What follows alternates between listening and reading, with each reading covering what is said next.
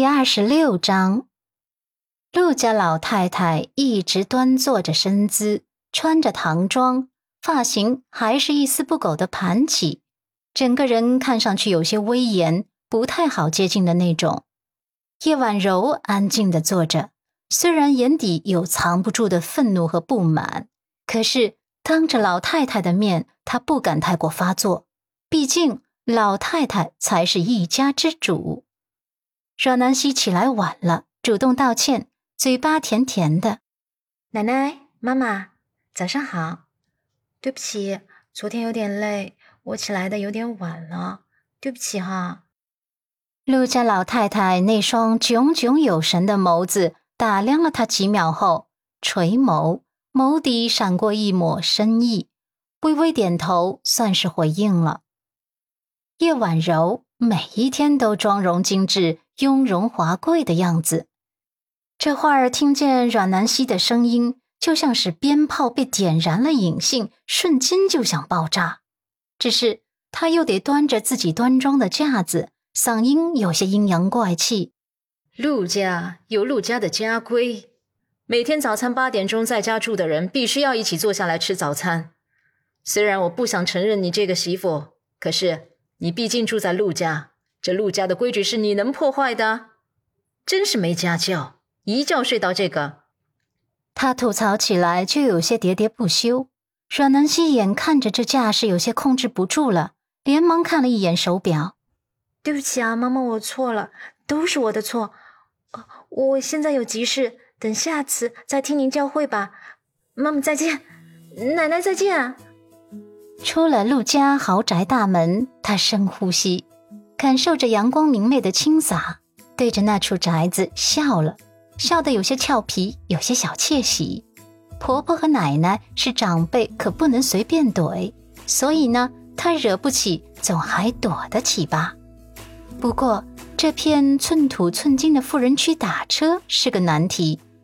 她走了很远很远，走的脚底都酸痛了，才终于从打车平台上看见附近有车。他连忙给自己打了一辆车去医院。陆先生之前帮父亲的手术费都交齐了，今天父亲就要动手术了。父亲一直都那么疼他，他不去陪着父亲，心底不踏实。去医院的途中还有些堵车，他有些无聊的玩手机，刷了一会儿微博、微信后，突然就想到了陆漠北，他很快就编了一条短信发过去。朝阳大厦位于淮安城金融大街的黄金地段，是陆氏控股的总部。整座建筑呈半圆形的弧度，外墙以银白色的玻璃帷幕覆盖，棱角缝隙勾勒的金光闪闪，是这座城市著名的地标性建筑。陆漠北从会议室走出来后，手机就响了，是短信的信息。他随手一边打开。一边回到自己的办公室，当他看见手机屏幕上出现的那行内容，眉头不悦的蹙了蹙，有些烦躁。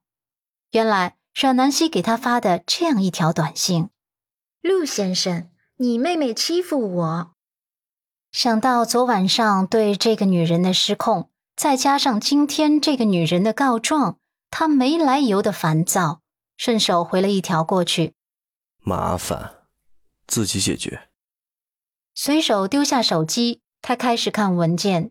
没一会儿，阮南希的信息又进来了，他眉头蹙得更紧了。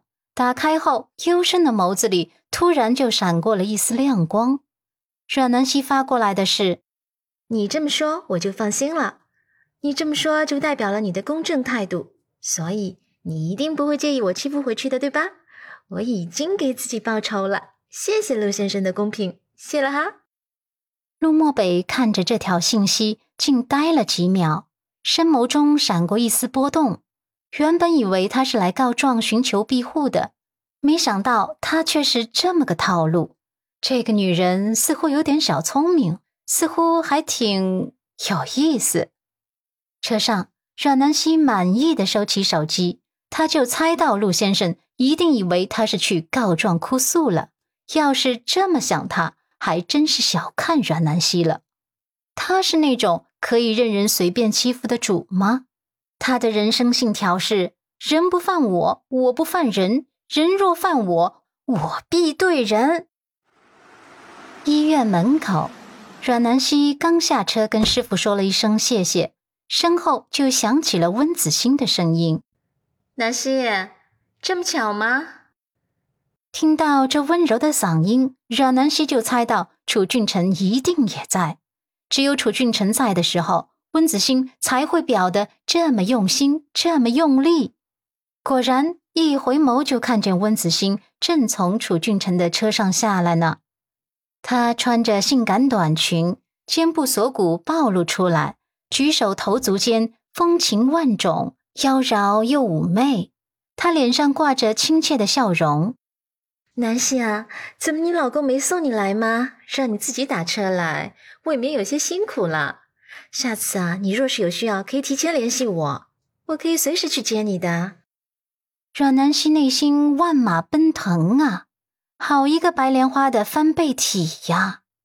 这话说的可真是到位，既表现出了他的关心亲切周到，还暗暗的嘲讽自己两句，真心不容易呀。楚俊臣看了他一眼后，微微垂眸，眸底暗暗的闪过一丝波光。